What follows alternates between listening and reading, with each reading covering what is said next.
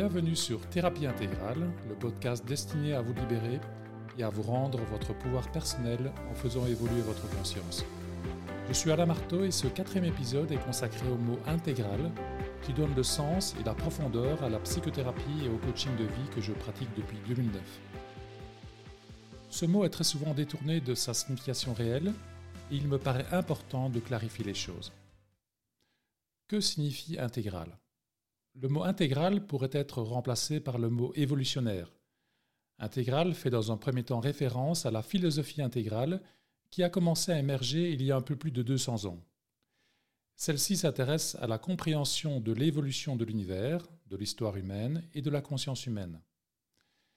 Mais le mot intégral pointe aussi vers une vision du monde émergente, une structure de l'histoire émergente, et aussi vers une capacité émergente de la conscience.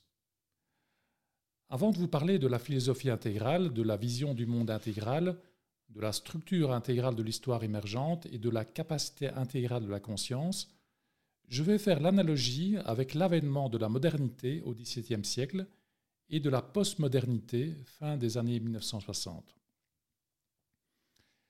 Regardons d'abord l'avènement de la modernité. Au début du XVIIe siècle, le philosophe Descartes avait développé une philosophie hyper objective qui sépare l'esprit de la matière et qui permet d'examiner l'univers de manière scientifique. Descartes s'est servi de sa capacité de logique et de raison, débarrassé des croyances et des mythes, pour développer sa philosophie rationnelle. Par la suite, sa philosophie a donné naissance au mouvement des Lumières, à la modernité et à la science moderne. On voit que la compréhension philosophique moderne du monde a donné naissance à la vision moderne du monde, à une structure de l'histoire, la modernité, et à une nouvelle capacité de la conscience, la conscience moderne. Aujourd'hui, en 2023, Descartes et sa philosophie sont peut-être oubliés, mais la vision moderne du monde, la modernité et la capacité de raison et de logique qu'elle met en avant sont toujours bien présents. C'est ainsi qu'environ 35% de la population de l'Occident partage cette vision moderne du monde et participe à la modernité. La conscience est orientée objectivité et rationalité. Il y a une forte utilisation du néocortex. Regardons ensuite l'avènement de la postmodernité. Le système philosophique postmoderne, essentiellement de nature déconstructionniste, a donné naissance à la vision postmoderne du monde, qui est devenue une structure de l'histoire, la postmodernité, fin des années 1960. Environ 25% de la population en Occident est actualisée à ce niveau de conscience qui met en avant la subjectivité. Il y a une forte sollicitation du cerveau émotionnel. Regardons maintenant le niveau dit intégral ou évolutionnaire. La philosophie intégrale donne naissance à la vision intégrale du monde, qui serait partagée par environ 5% de la population en Occident. La capacité de conscience intégrale valorise l'objectivité, la subjectivité, mais la capacité de conscience intégrale met surtout en avant l'intersubjectivité. Je reviendrai dans un prochain épisode sur ce mot compliqué. Alors je vous parle, c'est-à-dire fin 2023, la vision intégrale ou évolutionnaire du monde, on verra le nom que l'histoire retiendra, n'est pas encore devenue structure de l'histoire. Il semblerait qu'il faille environ 10% de la population à niveau émergent pour que la société, dans son ensemble, soit orientée par les valeurs de la minorité émergente. Il apparaît que ce fut le cas lors de l'émergence de la modernité au XVIIe siècle et de la postmodernité fin des années 1960. Mais revenons à la philosophie intégrale, qui donne naissance à la vision intégrale du monde et qui met en avant la capacité de conscience intégrale. Qui a dressé le contour de la philosophie intégrale? Ce sont essentiellement des philosophes évolutionnaires et des psychologues développementaux. Voyons dans un premier temps les philosophes évolutionnaires. Comme je vous l'ai dit précédemment, la compréhension philosophique intégrale du monde a commencé à émerger il y a environ deux siècles chez certains philosophes évolutionnaires.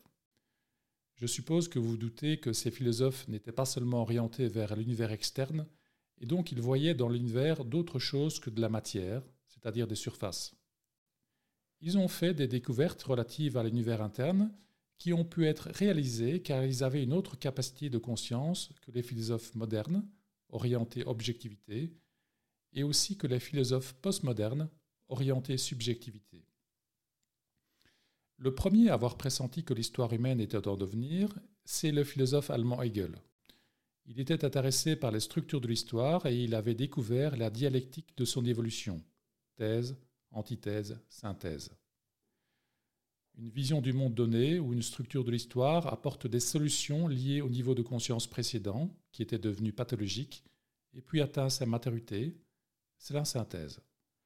Ce niveau de conscience et donc cette structure de l'histoire commence à développer à son tour des aspects pathologiques, c'est la thèse. Comme l'a dit Einstein, on ne résout pas les problèmes avec le même niveau de conscience qui les a engendrés.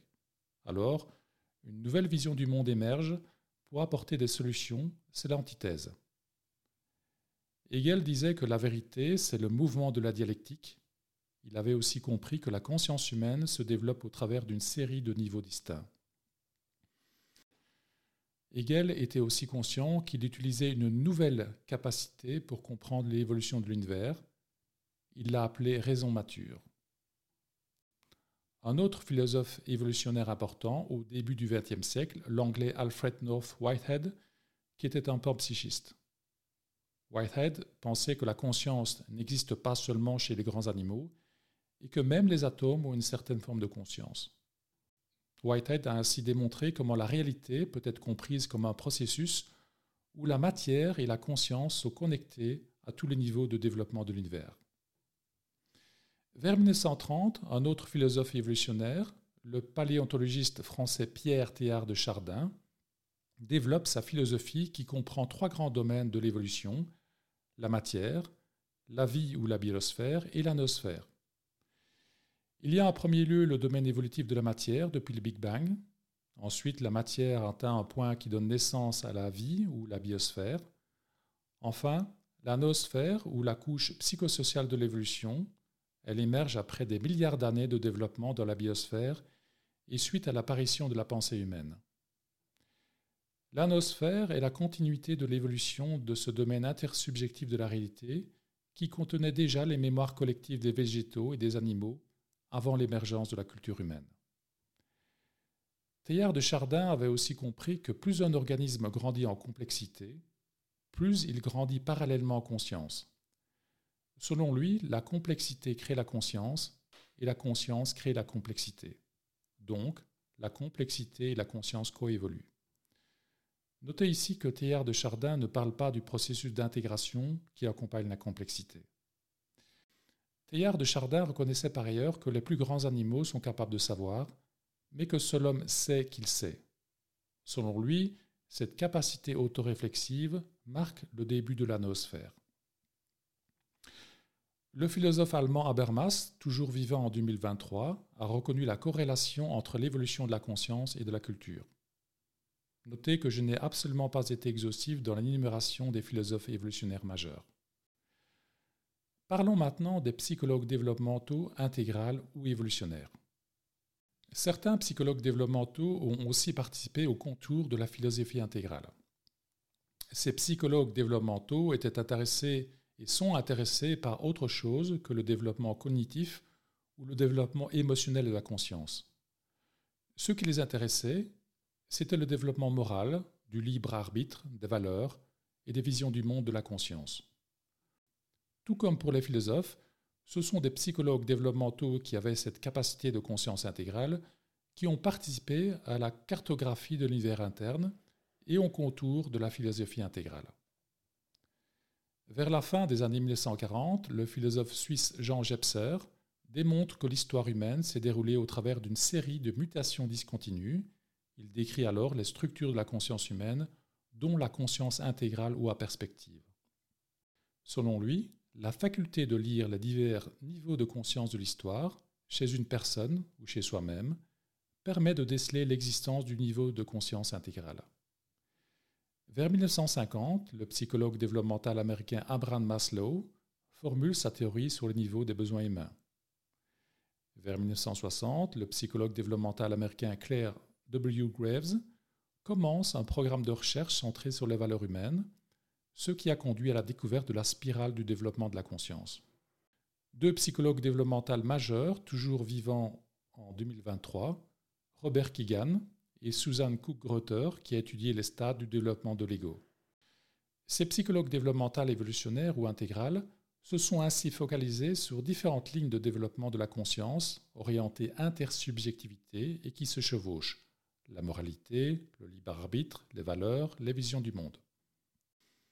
Notez que ici aussi, je n'ai pas été exhaustif dans l'énumération des psychologues développementaux majeurs. En résumé, Intégral fait référence à une philosophie évolutionnaire, la philosophie intégrale, développée par des philosophes et des psychologues développementaux. Cette philosophie, puisqu'elle est orientée valeurs, moralité, vision du monde, permet de mieux comprendre l'univers interne, qui est l'endroit où la conscience et la culture coévoluent. La philosophie intégrale est une philosophie évolutive et spirituelle. Elle transcende et inclut le matérialisme moderne et le relativisme postmoderne et tente de faire le mariage entre la science et la spiritualité. La philosophie intégrale donne naissance à la vision du monde intégral, qui n'est pas encore une structure d'histoire, mais qui pourrait rapidement le devenir dès lors que la postmodernité est devenue très pathologique, sans même avoir solutionné l'essentiel des problèmes liés au niveau de conscience qui la précède, c'est-à-dire la modernité. La philosophie intégrale et la vision du monde intégral développent la capacité de conscience intégrale.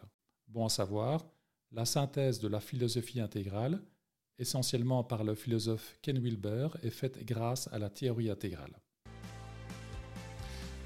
Ce quatrième épisode sur la signification du mot intégral est terminé. Merci de m'avoir écouté jusqu'au bout. J'espère que vous comprenez maintenant un peu plus quelle est l'origine du mot intégral c'est une philosophie hyper aboutie qui permet de comprendre un maximum de la réalité et par conséquent de l'esprit humain.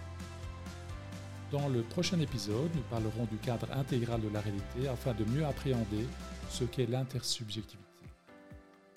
N'hésitez pas à me faire part de vos commentaires ou à me suggérer des sujets d'épisodes. Enfin, si vous souhaitez faire une thérapie intégrale, consultez le site www.axintegral.be et soyez rassurés, vous n'avez pas besoin d'être actualisé à ce niveau de développement pour en tirer tous les bénéfices. A bientôt pour un nouvel épisode. Cette émission vous a été proposée par Axe Intégral, cabinet de psychothérapie et de coaching de vie en Belgique et à distance.